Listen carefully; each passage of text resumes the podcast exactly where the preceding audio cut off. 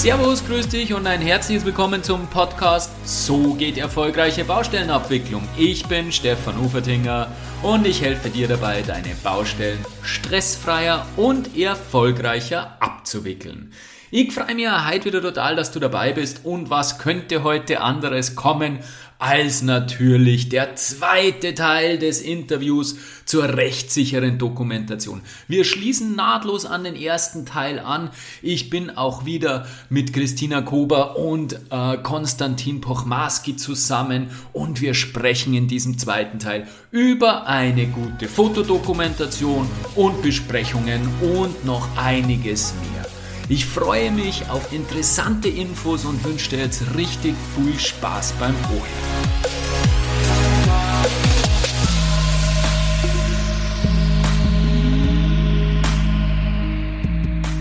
Im ersten Teil des Interviews äh, mit den beiden Baurechtsanwälten Christina Kober und Konstantin Pochmaski von KPK Anwälten haben wir uns ja vornehmlich auf die Routine-Dokumentationsmöglichkeiten, die in der ÖNORM vorgesehen sind, sprich den Bautagesbericht und das Baubuch ähm, gestürzt und, und, und da in die Tiefe gegangen. Im zweiten Teil schauen wir uns jetzt halt Dokumentationsmöglichkeiten an, die darüber hinausgehen. Wir haben ja gelernt, es kommt nicht auf die Form an, es kommt nicht äh, darauf an, dass man nur diese beiden Dokumentationsmöglichkeiten verwenden darf. Es sind vor Gericht letztendlich alles Urkunden, die wir produzieren und wir können natürlich deutlich mehr und andere Urkunden produzieren und genau um das soll es heute gehen. Ein herzliches Willkommen auch zum zweiten Teil, liebe Christina. Hallo. Lieber Konstantin, Hallo. freut mich sehr, dass ihr euch nochmal die Zeit nehmt, dass wir da richtig in die Tiefe gehen können. Ich habe schon sehr, sehr viel lernen dürfen im ersten Teil. Habt einige Dinge für mich schon sehr erhellt und klar gemacht und ich denke auch, dass es meinen Hörern zugegangen ist. Und heute wollen wir eben nochmal bestimmte andere Dinge vertiefen. Beginnen wir, dein, dein, dein abschließender Satz letztes Mal war ja, wir befinden uns im 21. Jahrhundert und insofern sollten wir uns auch auf der Baustelle so verhalten. In Bezug auf die Dokumentation heißt das, wir dürfen ruhig auch eben die modernen Medien nutzen. Du hast WhatsApp letztes Mal angesprochen, wir haben viel über die E-Mail gesprochen. Ähm, insofern ähm, gehen wir heute gleich mal auf das Thema der, der neueren Medien ein und äh, da ist natürlich das digitale Foto ähm, sehr präsent bei uns in der heutigen Zeit. Es werden ganz, ganz viele Fotos geschossen, meiner Meinung nach äh, nicht immer ganz sinnvoll, weil es eine Flut gibt und das Foto, das man dann wirklich braucht, hat man meistens nicht. Das ist ja das Spannende. Aber wie gesagt, also in der heutigen Zeit sind eben diese Fotos, diese digitalen, sehr, sehr schnell gemacht. Welche, welchen Stellenwert hat das Foto? Erste Frage vor Gericht, erste Teil der Frage. Und zweitens dann, ähm, wie macht man das am besten? Aber gehen wir erst einmal, welchen Stellenwert hat das Foto vor Gericht? Also da kann man, glaube ich, wirklich den Satz sagen, ein Bild sagt mehr als tausend Worte. So Fotos können wirklich anschaulich äh, bei Gericht, sei es jetzt gegenüber dem Richter, der Richterin, aber auch gegenüber dem Sachverständigen, der Sachverständigen, helfen, irgendeinen historischen Zustand, einen historischen Ablauf äh, zu rekonstruieren, zu dokumentieren. Man kann also wirklich nur den Ratschlag geben, äh, möglichst viele Fotos zu machen und diese dann geordnet abzulegen, jawohl, genau. aber dass wirklich, also sei es jetzt der Firmenbauleiter, aber auch die örtliche Bauaufsicht, bei bestimmten Eckdaten, Baueinleitung, Baubeginn, Abschluss von Bauarbeiten, also neudeutsch Milestones, dass man hier äh, bewusst Fotos macht, aber eben auch zwischendurch Fotos macht. Auch hier aber wiederum äh, kein keine besondere Angst vor Förmlichkeiten.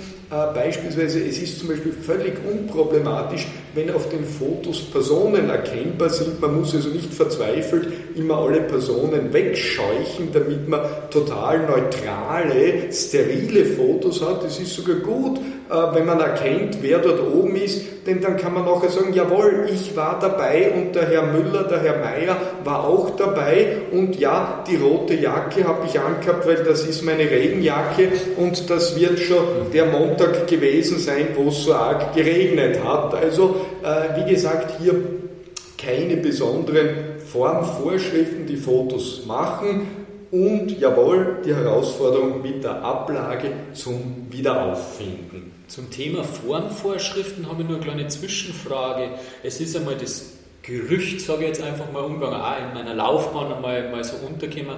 Da ist einmal ähm, eben ja, gesagt worden, äh, äh, äh, ein Foto gilt vor, vor Gericht nur. Ich glaube, das war sogar so in Übergangszeit zum, zum digitalen Zeitalter, zum digitalen Foto, wenn eben das Datum mit drauf ist auf diesem Foto. Da hat es ja die Möglichkeit gegeben, eben Datum mit einzublenden, Datum und Uhrzeit.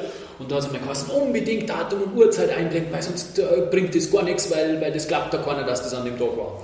Ist Blödsinn, oder? Also da sind wir auch wieder genau bei dem Thema, ich habe hab mit meinem Foto ein Beweismittel und ich muss dem Gericht damit irgendwas, also dem Richter will ich damit irgendwas beweisen und ich will, dass er mir glaubt. Es kann sein, dass ich, wenn ich kein Datum drauf habe, und das ist ein chronologischer Ablauf von Fotos, und da sagen drei Leute, an dem Tag war das so, und da sind die Fotos eingefertigt worden, dann ist das völlig egal, ob da ein Datum drauf ist und eine Uhrzeit drauf ist.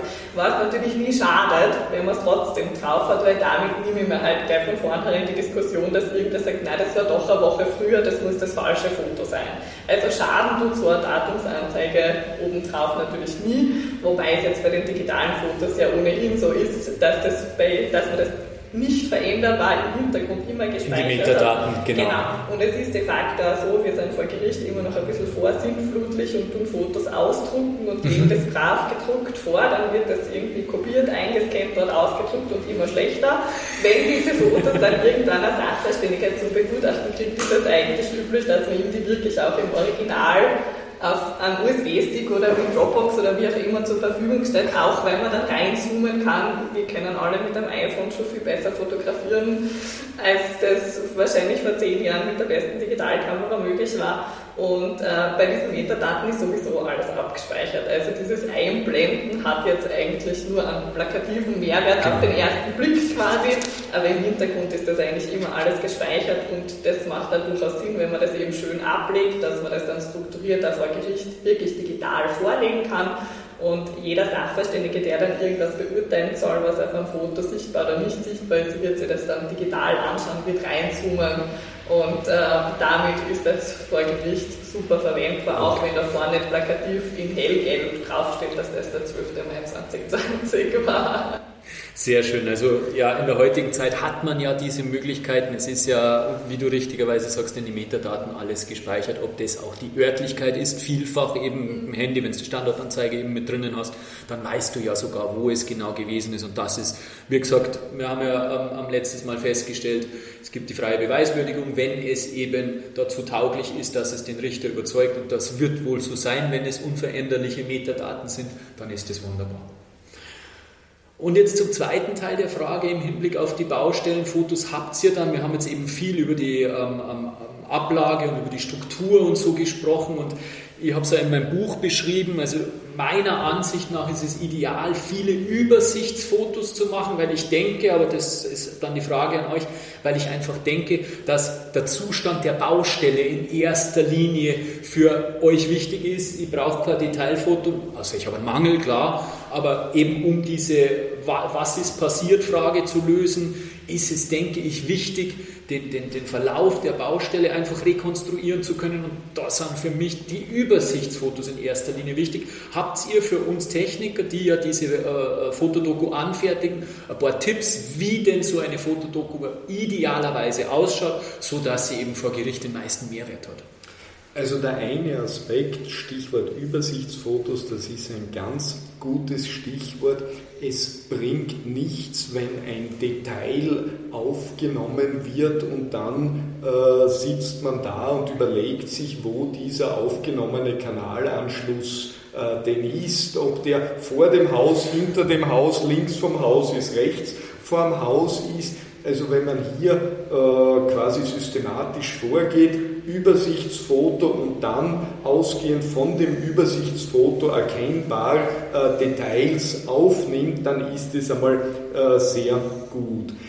Bezüglich der Verwendung im Gerichtsverfahren muss man zwei äh, Sachen sich überlegen. Das eine ist, ich kann einem Sachverständigen, sei es auf USB-Stick, sei es ausgedruckt, eine Vielzahl von Fotos hinwerfen nach dem Motto friss Vogel oder stirb und hoffe, dass dann der Sachverständige aufgrund seiner Fachkunde aus den Fotos schon die richtigen Schlüsse zieht, dass der erkennt, weil er weiß, worauf es ankommt, was er hier sieht und was für richtige Schlüsse er daraus ziehen muss. Das ist also sozusagen die eine nicht besonders liebevolle Vorgangsweise in einem Prozess. Jetzt kann man aber durchaus auch, das erfordert natürlich ein bisschen mehr Aufwand, ein bisschen mehr Liebe, aber Folgendes machen. Man muss sich vorstellen, in der Mitte sitzt bei Gericht ein Richter, eine Richterin, die eben fachlich das sich nicht auskennt und einen Sachverständigen braucht. So, allerdings kann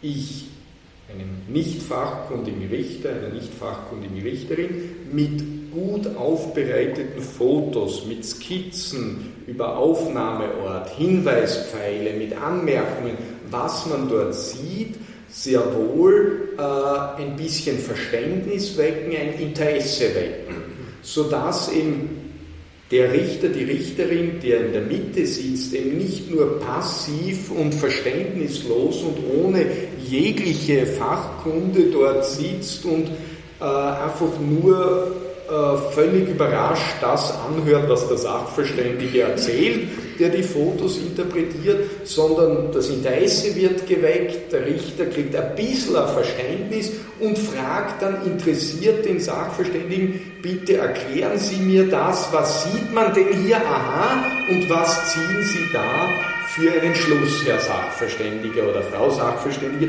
Und das ist jetzt für einen guten Prozess, guten Gerichtsprozess und auch ein gutes Urteil natürlich viel besser, wenn ich es schaffe, vom entscheidenden Organ, beim Richter, bei der Richterin, hier Interesse zu wecken. Fachkunde wird der Richter nie haben, nicht? dafür hat er einen Sachverständigen, aber Interesse kann ich wecken. Und wenn man da ein bisschen äh, liebevoll arbeitet mit Fotodokumentationen, äh, dann macht das hohen Sinn. Und weil du vorher gesagt hast, eben äh, Detailfotos ja oder nein, beim Mailing ja. Ähm, solche Detailfotos sind natürlich, wenn ich schon irgendeinen Mangel entdecke und davon ein Foto mache, während der Bauphase natürlich super, wenn hinterher dann drüber gestritten wird. Oft weiß man aber vorher noch nicht, worüber wird dann hinterher gestritten. Und deswegen machen solche Detailfotos auch dort Sinn, wo man irgendwelche äh, Schnittstellen hat, die allenfalls problematisch sein könnten oder auch wo man irgendwelche Bauteile hat, die man eben danach nicht mehr sieht. Also man braucht nur denken an irgendwelche Abdichtungsbahnen, da werden Sie meistens alle einig sein, dass da irgendein Abdichtungsband draufgeklebt ist, wie in welcher Form und welches Produkt das jetzt war, das wird dann hinterher oft gestritten. Und da kann es dann schon Sinn machen, wenn man wirklich ein Foto hat, wo man sieht, okay, da klebt das jemand gerade auf und da steht dann der Markenname XY drauf und man weiß, okay, die hat standardmäßig 3 mm und die wird dann da drauf picken. Also für solche Sachen sind so Detailfotos bei uns im Prozess dann oft ganz toll, wenn man irgendwie das eine Foto herzaubern kann oder ich hatte das gerade mit der Frage, ist irgendwas mit BU-Schaum geschäumt worden oder mit irgendeinem, der besondere Brandschutzklasse hat und dann ist mir gesagt, ja, die haben unterschiedliche Farben und da braucht man jetzt nicht das alles wieder aufmachen, sondern kann am Foto mit dem Schaum drauf sehen, ist der jetzt gelb oder rosa und spart sich das wieder, dass ich hinterher den Sachverständigen hinschicke und sage, der muss man jetzt das ganze Fenster wieder raushauen. Also für sowas sind Detailfotos dann oft dann gar, ganz toll, obwohl man nicht weiß, dass man die irgendwann einmal brauchen wird. Das sind wieder diese Zufallsurkunden, die man dann irgendwo hat, wo man sagt, man hat eigentlich vielleicht irgendeinen anderen Meilenstein fotografiert und sieht da aber Durch Zufall, genau, ja, ja. was man gut brauchen kann. Aber es macht sicher Sinn, dass man Dinge, wo man weiß, okay, das ist nachher nur sehr teuer oder schwer wieder sichtbar zu machen, dass man da halt weil ein Foto ist schnell gemacht, dass man das irgendwie mit dokumentiert, weil man eh schon daneben steht und weiß, okay, da kann man nachher noch drei, vier, fünf Schichten drauf und das ist eigentlich total blöd, wenn ich das wieder aufmachen muss. Das heißt im Endeffekt wieder den, den Sachverstand walten lassen, auch die Erfahrung überall, wo ich gesehen habe über die Jahre, über, mein, über meine Berufserfahrung hin, hey, da gibt es immer wieder Probleme, auf jeden Fall auch Detailfotos machen. Und das, was du gesprochen hast, Christine, ist ein ganz äh, interessantes Thema, weil es geht ja für uns auch im Rahmen des Qualitätsmanagements darum zu überprüfen, welche Produkte eingebaut worden sind. Also der erste Schritt ist ja, die Firma kommt auf uns zu, gibt uns ein Produkt bekannt, mit dem sie gerne arbeiten wollen. Wir überprüfen das auf Übereinstimmung mit dem Bauvertrag, auf, auf, auf, auf Zulassung etc. Und dann ist natürlich der zweite Schritt, der oftmals vergessen wird, der zweite Schritt zu überprüfen, ja, wird das denn auch wirklich eingebaut? Und da ist natürlich der Idealfall, wenn ich dann auf der Baustelle ein Foto eben von der, von der, von der Abdichtungsbahn oder was auch immer mache und dann sehe, ah ja, das über, äh, äh, entspricht dem, dem Produktdatenblatt und zugleich habe ich zufällig ein, ein wenn es nur schlagend wird, ein Beweismittel gemacht. Also so wäre eigentlich jede Idealvorgehensweise von uns, wird in der Hitze des Gefechts leider Gottes nicht immer befolgt. Aber sei es wie sei. Ich persönlich bin ein riesengroßer Fan von der Baubesprechung. Ich habe auch ein extra E-Book zu dem Thema angefertigt, weil ich der Meinung bin, dass die Baubesprechung ein zentraler Punkt in der Bauabwicklung ist, weil dort eben ganz, ganz viel zusammenlaufen kann. Ich bin ja der Meinung, dass es für die Selbstorganisation der ÖBA sehr, sehr wichtig ist, weil eben alle Punkte, alle wiederkehrenden Punkte behandeln kann und dadurch einfach nichts vergesse. Aber wir betrachten ja das Thema heute aus dokumentatorischer Sicht. Und da stellt sich mir natürlich die Frage, also für mich ist die Baubesprechung das zentrale Dokumentationsmedium auf der Baustelle, also so handhabe ich das, ja. Und ich versuche wirklich möglichst viel Schriftverkehr zu vermeiden, weil ich sage, hey, bevor es mir das per E-Mail schreibt, wenn es nicht mega wichtig ist, dann warten wir nur bis Dienstag, bis Baubesprechung ist, dann halten wir es in der Baubesprechung fest und dann habe ich ein umfassendes Nachschlagewerk, wo ich wirklich, alles wird nie gehen, aber wo ich wirklich die ganze Baustelle dokumentiert habe. Wie ist das aus rechtlicher Sicht? Also ähm, zählt die Baubesprechung wieder als normale Urkunde? Gibt es da irgendwelche Voraussetzungen? Und freut sich da der Anwalt, wenn er eben so ein schönes Kompendium kriegt über zwei Jahre? Äh, wie auch immer das dann geartet ist, ob es ein Wordfile ist oder ob es andere Datenbanksysteme sind. Aber wie ist da die juristische Sicht wieder? Also zunächst einmal, ich glaube auch, dass so eine Baubesprechung ein sehr wichtiges Steuerungsinstrument ist, weil eben der Dialog möglich ist, das direkte Gespräch mit Rede und Antwort, anders als bei einem Schriftverkehr oder E-Mail-Verkehr, wo eben vielfach Information äh, verloren geht, weil eben äh, nicht die Möglichkeit der sofortigen Rückfrage und des Dialogs genutzt wird. Aber man muss Folgendes bedenken, das Baubesprechungsprotokoll ist nur so viel wert, wie es vollständig und richtig den Ablauf dokumentiert. Das heißt, derjenige, der dort das Protokoll führt über die Baubesprechung, hat eine hohe Verantwortung, dass dieses wichtige Instrument nicht entwertet wird. Beispiel. Wenn jetzt im Baubesprechungsprotokoll nur Stichwörter, nur Schlagwörter sind, die man dann nachher interpretieren muss durch Zeugen, na was bedeutet denn das Schlagwort sowieso? Und der eine Zeuge sagt, na da war das gemeint damit und der andere mhm. Zeuge mhm. sagt, na da war was anderes gemeint damit, dann ist es schon wieder zu vergessen, weil der Richter muss dann sagen, na glaube ich dem Zeugen A, dass mit dem Schlagwort Abdichtung das gemeint war oder jenes gemeint war. Das heißt, hier äh, ist also die vollständige und präzise Protokollierung sehr wichtig. Das zweite ist auch etwas, äh, das Baustellenprotokoll, Baubesprechungsprotokoll, äh, wird in der Sekunde entwertet, wo nach Zusendung des Baubesprechungsprotokolls sofort per E-Mail die Anmerkungen kommen, bitte das ist nicht enthalten, bitte das ist falsch enthalten. Nicht? Denn wenn ich das Baubesprechungsprotokoll versende und es kommen drei, vier, fünf Anmerkungen, Rückmeldungen, das ist falsch, das ist unrichtig festgehalten, dann sind wir ja erst wieder in der Situation bei Gericht, wo dann der Richter sagt, mir ist das Baubesprechungsprotokoll richtig, der Protokollführer wird sagen, selbstverständlich ist das richtig, sonst hätte ich es ja so nicht geschrieben und derjenige, der irgendeinen Widerspruch eingelegt hat, wird aussagen, selbstverständlich ist es unrichtig, sonst hätte ich ja den Widerspruch nicht eingelegt. Also durch eine unpräzise oder auch einseitige Protokollführung wird eigentlich dieses sehr wichtige und sehr gute Instrument oft leichtfertig entwertet und da macht es also Sinn, ich habe also aus meiner Zeit als Richter eigentlich die Erfahrung gemacht, in Gerichtsverhandlungen wird das Protokoll äh, vom Richter, von der Richterin laut diktiert. Damit kann dann jeder, der sagt, Moment, da ist etwas unvollständig, da ist etwas unpräzise, aufzeigen Sofort und sagen, in dem Moment, äh, genau. bitte tun wir das auch noch festhalten, weil dieser Aspekt kommt mir noch wichtig vor oder Verzeihung, das war jetzt unvollständig oder na so war das jetzt nicht formuliert, gerade äh, wenn also jemand sagt, er möchte im Rahmen einer Baubesprechung etwas erklären und dann sagt, Moment, hier ist meine Erklärung unvollständig festgehalten, bitte ergänzen wir noch, es geht mir um das dann macht das sehr viel Sinn und äh, diese sozusagen dieser kurzfristige Mehraufwand, dass man das laut diktiert, wo die Leute mithören können, ob sie damit einverstanden sind, was diktiert wird, erspart allen Beteiligten dann im Nachhinein Widerspruch, ich muss noch ergänzen, etc. etc. Also das muss man, glaube ich, einfach äh, konstruktiv fair und korrekt handhaben, die Protokollierung.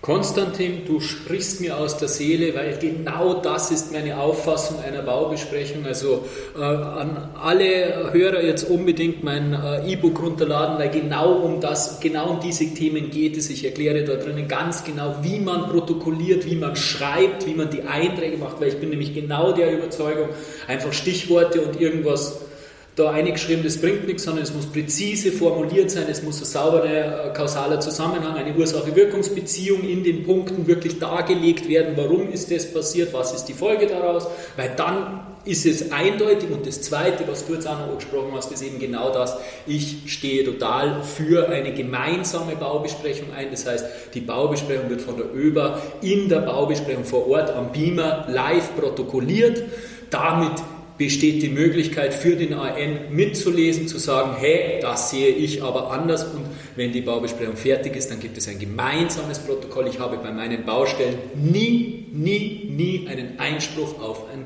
Baubesprechungsprotokoll. Ja, also gerade diese Vorgangsweise beispielsweise mit dem Beamer, wo man dann auch vielleicht vor Ort einen Drucker hat. Wir reden hier ja bitte von Großbaustellen, wo also ein Computer, ein Beamer, ein Drucker jetzt wirklich nicht äh, das Hindernis sein sollte, dass man das dann gleich vor Ort ausdruckt, jedem in die Hand äh, drückt. Damit erspart man sich die Versendung. Jeder hat es, jeder kann vielleicht noch vor Ort sagen, bitte Achtung, ich hätte hier noch eine Ergänzung. Wird gleich eingearbeitet, wird eingearbeitet genau. und bitte bei entsprechend wichtigen Bauvertragsbesprechungen, wir sprechen hier, äh, wo oft über Mehrkostenforderungen, Penalen etc., über Zehntausende, Hunderttausende Euro gesprochen, verhandelt wird. Ja, wo ist das Problem, dass ich mir äh, wie in früheren Zeiten jemanden zum Schreiben dort mitnehme, dessen Aufgabe es ist, mit dem Computer und Beamer nebenbei zu protokollieren. Der äh, Leiter der Bauvertragsbesprechung oder Baubesprechung diktiert laut und dann tippt jemand mit mir diese zwei, drei Stunden eine Schreibkraft hier einzusetzen, wenn man das im Verhältnis setzt mit Hunderttausenden Euro Mehrkostenforderungen, die dort verhandelt werden, das, daran sollte es hoffentlich nicht scheitern bin ich zu 100% bei dir. Die Praxis zeigt jedoch ein anderes Bild. Aber sei es wie sei, und deswegen ist es so wichtig, dass man auch als Besprechungsleiter lernt, nebenbei eben zu formulieren im Kopf, weil das ist nämlich alles andere als einfach. Das muss man auch sagen. Also das bedarf eine gewisse Zeit, dass man das schafft, dass man dann die Sachverhalte so hinbringt, dass sie auch wirklich lesbar sind, verständlich sind, während man eben die Besprechung führt. Christina, möchtest du da auch noch was dazu sagen, bitte? Wenn ich ein Baubesprechungsprotokoll dann wirklich so schön führe und das wirklich äh, abgestimmt wird in der Baubesprechung, jeder seine Anmerkungen dazu abgeben kann, erspare ich mir halt hinterher im Regelfall im Prozess die Streitigkeit und dass dort alle als Zeugen kommen, was viel teurer und viel mühsamer ist und das dann hinterher Jahre später oft rekonstruieren müssen, was dort wirklich geredet worden ist. Also wenn da wöchentliche Baubesprechungen stattfinden, kann niemand mehr sagen, war das jetzt in der 17., in der 19., in der 22. Ähm, da zahlt es jedenfalls aus, auf der Baustelle noch diese 10, 15 Minuten zu investieren, weil die holt man sich hinterher, wenn man drüber streiten muss, hundertmal wieder rein. Genau der Ansicht bin ich auch. Sehr schön, dass ihr das genauso seht. Über die Beweiskraft von Besprechungsprotokollen haben wir quasi indirekt besprochen, weil die zählen dann als Urkunde und unterliegen wieder der freien Beweiswürdigung des Richters. Wie schaut es denn aus, was bei uns oft ein bisschen ein Thema ist? Wie dokumentiere ich die Teilnehmer der, der von einer Besprechung, also der unabhängigen Baubesprechung, du vorher die Bauvertragsbesprechung angesprochen, also grundsätzlich reicht es aus, wenn es eine Anwesenheitsliste gibt oder wenn ich äh, auf, dem, auf dem Deckblatt der Besprechung äh, Teilnehmer und die die, die, die, Teilnehmer anführe oder brauche ich da wirklich eine Unterschrift von jedem Teilnehmer? Muss ich sogar das Protokoll unterschreiben, was A. Zeidel sehr, sehr hip war? Wie ist da eure Meinung dazu? Also grundsätzlich reicht äh, eine Anwesenheitsliste aus. Die muss allerdings genauso wie das gesamte Baubesprechungsprotokoll eben so gut geführt sein, dass sie eben die Beweiskraft hat, die sie haben soll. Also wenn da auch zum Baubesprechungsprotokoll, wenn da 27 Leute sagen, das stimmt nie, weil ich bin da immer angekreuzt, obwohl ich da gar nicht dabei war, dann ist natürlich die bloße Anwesenheitsliste nichts wert. Also das hat nur diesen Wert mit so ordnungsgemäß ich halt diese Liste führe. Also wenn das immer passt und jeder sich da wiederfindet drinnen, dann brauche ich natürlich nicht alle unterschreiben lassen. Sobald die natürlich nicht ordnungsgemäß geführt wird und wenn bei den ersten 20 halt jemand angekreuzt ist, der da definitiv nicht gewesen sein kann, dann ist es halt auch ab dem 21. nicht glaubwürdig.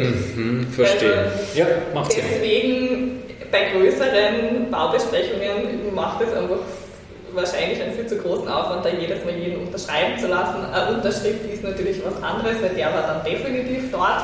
Aber wenn man das ordnungsgemäß führt mit einer Anwesenheitsliste, äh, ist das nicht weniger wert. Aber wie gesagt, eben, das muss wirklich ordentlich geführt werden, weil sonst wird es danach wieder alles bestritten und damit war es dann eigentlich umsonst.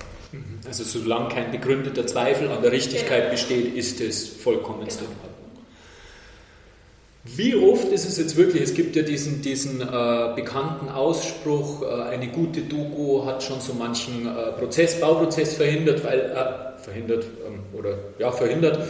Ähm, wie oft kommt es denn wirklich vor in der Praxis, aus eurer beruflichen Praxis, dass wirklich gestritten wird und dann die Doku ausgezogen wird und dann gesagt wird, okay, brauchen wir in dem Fall wirklich nicht vor Gericht ziehen, weil es ist eh alles klar. Oder ist es dann trotzdem meistens nicht so klar. Wie, wie, wie ist es? Also da äh, möchte ich an das anknüpfen, was ich am Anfang gesagt habe. Äh, jeder Bauprozess, jede Streitigkeit vor Gericht hat zwei Fragen zu entscheiden, Tatfrage und Rechtsfrage. Und das Schwierige an einem Bauprozess, das Aufwendige, warum Bauprozesse teuer sind, lange dauern, aufwendig sind, ist in den wenigsten Fällen die Rechtsfrage.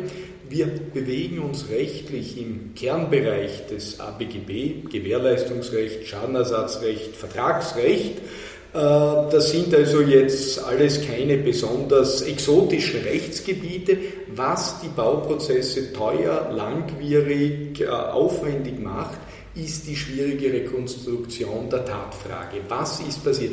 Wie viele Leute haben gearbeitet? Woran haben sie gearbeitet? Welches Personal, welche Geräte wurden eingesetzt, wie war der Zustand von Vorleistungen bei Beginn der Bauarbeiten, wie war der Zustand von Leistungen bei Abschluss von Bauarbeiten, wie waren die einzelnen Schritte von Bauarbeiten.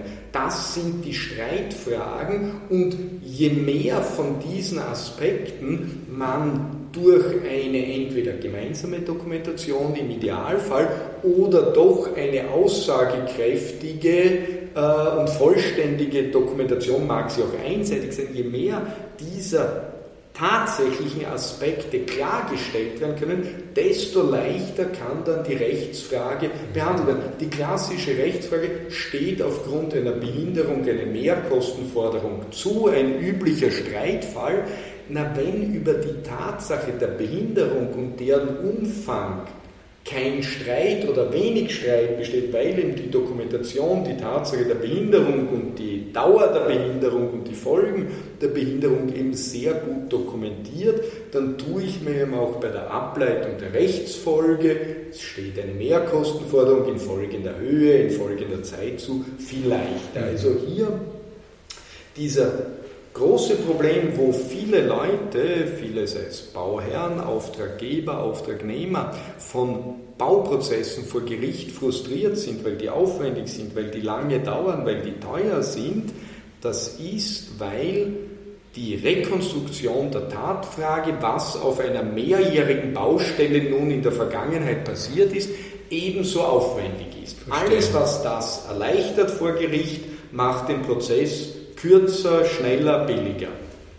Genau. Also selbst wenn so eine Dokumentation ein Gerichtsverfahren nicht völlig vermeiden kann, macht das dennoch erheblich günstiger, wenn ich über Dinge nicht mehr streiten muss, die ich eigentlich sehr, sehr gut aufgrund einer guten Dokumentation rekonstruieren kann und mich dann darauf kon äh, konzentrieren kann, eben welche Rechtsfolgen hat es oder wir reden nur mehr über die Höhe von Mehrkostenforderungen und äh, finden da viel, viel schneller eine Lösung, als wenn ich wirklich ganz am Beginn anfangen muss und jede einzelne Tatsache, jedes einzelne Datum, jedes Faktum schon strittig ist.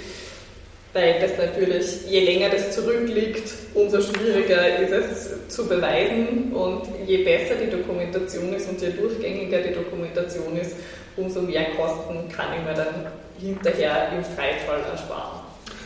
Ich glaube, da ist die ÖNorm B2110, die macht da in Punkt 6271 einen ganz tollen Satz, der also das wirklich wunderbar zusammenfasst und ich darf den kurz vorlesen, weil das, das so schön sagt.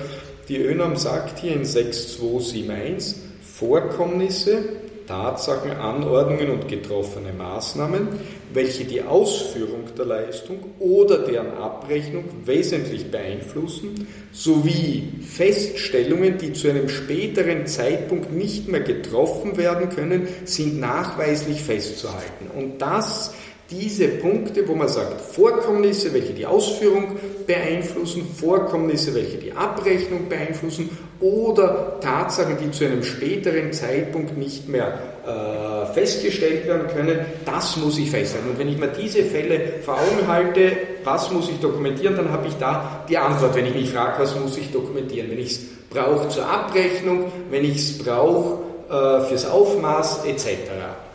Bin ich absolut der gleichen Meinung und das war ja eben schon ähm, ein, eine Überleitung quasi zur letzten Frage für heute. Ich möchte nämlich von euch eben nur einen Tipp haben oder mehrere Tipps, was ihr auch immer parat habt. Den ersten haben wir, jetzt gerade gekriegt, alle miteinander. Wir sollten uns eben immer diese drei Punkte in der ÖNORM, die sie wunderbar aufzählt, vor Augen führen, weil dann haben wir ein, ein Grundkonzept schon mal wo, hey, da muss ich vorsichtig sein, da ist es sinnvoll zu dokumentieren, wunderbar. Und jetzt abschließend bitte, das letzte Wort gehört natürlich euch. Habt ihr nur einen Tipp für uns Techniker, wie wir denn unsere Dokumentation rechtssicher aufbauen, sodass das dann im Falle eines späteren Verfahrens auch wirklich einen Mehrwert bringt? Also einen Tipp, den haben wir eigentlich auch schon besprochen, das ist äh, die Geschichte mit der vollständigen und gemeinsamen Dokumentation, das haben wir bei den Baubesprechungsprotokollen gehabt, dass es einfach Sinn macht, das gleich ordnungsgemäß zu machen zu dem Zeitpunkt, wo man die Dokumentation erstellt, damit man nicht hinterher mühsam Dinge rekonstruieren muss und das gleich ordnungsgemäß aufbereitet, durchgängig aufbereitet und ohne dass dort schon gestritten wird, was wird dokumentiert, weil damit spart man sich einfach hinterher äh, extrem langwierige und kostenintensive Streitigkeiten. Ja, vielleicht noch ein Blick in die Zukunft, eine Vision. Wir haben beim letzten Grazer Baubetriebs- und Bauwirtschaftssymposium, war ich da dabei bei einem Workshop und da, dort war das Thema eine gerade in Entwicklung äh, befindliche App äh, mit dem Ziel der Erleichterung der baubegleitenden Dokumentation. Und manchmal hat man als Nicht-Techniker, wenn man jetzt äh, die Dokumentationsinstrumente Baubuch, Bautagesbericht sich vor Augen führt, dass man sich eigentlich denkt, ja, das passt doch eher ins 19. Jahrhundert als ins 21. Jahrhundert und dass hier äh, gerade die Techniker nicht viel äh, visionärer sind, dass man sagt, ja, passt, wir haben heute Tablets, wir haben Apps, wir haben Softwarelösungen, wir haben Smartphones, äh, die also jetzt nicht nur zu einer statischen Dokumentation äh, durch Fotos, sondern auch dann die Auswertung, was jetzt Personaleinsatz betrifft, was Geräteeinsatz betrifft, solche Daten kann ich ja verwenden, einerseits zum internen Controlling, äh, dass ich die Baustelle laufend begleite, den Personaleinsatz, den Materialeinsatz, aber dann natürlich auch ja zur Geltendmachung von Mehrkostenforderungen, zur Dokumentation von Behinderungen etc. Also ich glaube, dass hier die moderne Technik einfach noch zu wenig eingesetzt wird. Absolut spannender Ansatz. Ich glaube, dem ist nichts hinzuzufügen. Du hast uns einen ganz klaren Arbeitsauftrag gegeben, uns Technikern, äh, mit deiner letzten Aussage. Und das möchte ich einfach so stehen lassen. Ich bedanke mich total. Es war für mich sehr, sehr aufschlussreich, sehr, sehr hilfreich. Äh, ich denke auch, dass äh, meine Hörer extremst viel mitnehmen, weil genau da geht es um die Praxis. Genau das sind die Dinge, das sind die Probleme, die wir draußen auf der Baustelle tagtäglich eben lösen müssen. Und je mehr Sicherheit wir dabei bekommen, weil wir eben wissen, wir sind auf der rechtlich sicheren Seite, umso besser. Also vielen, vielen Dank, dass ihr etwas Licht in das äh, dunkle Beweismittelthema und Doku-Thema gebracht habt. Hat mir sehr, sehr viel Spaß gemacht, äh, liebe Christina. Vielen Dank, lieber Konstantin. Danke vielmals. Danke. Danke. Ja, ich glaube, du hast das gemerkt jetzt in den zwei Teilen. Wir drei haben richtig viel Spaß gehabt und haben das echt genossen. Und ich für mich persönlich habe auch richtig viel gelernt. Ich bin mir sicher, dir ist es genauso gegangen. Du hast viel Spaß beim Ohrhören gehabt und hast auch richtig viel gelernt. Also, bis zum nächsten Mal, dein Stefan Uferdinger.